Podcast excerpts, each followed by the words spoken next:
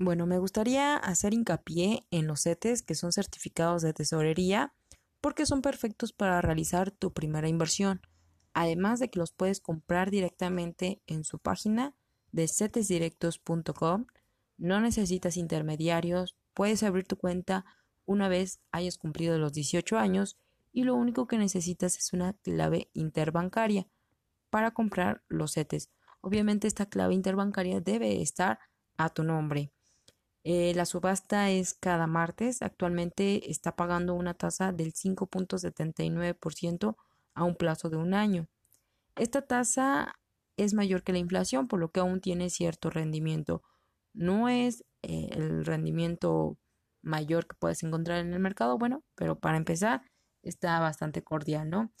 Y también cabe recalcar que no es como la tasa más atractiva en este momento, ya que por la crisis que estamos pasando está bajando, ¿no?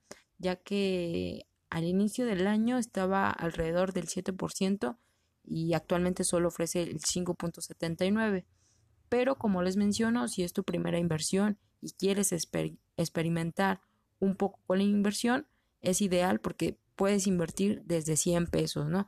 Aquí les dejo más información y espero puedan averiguar mucho más.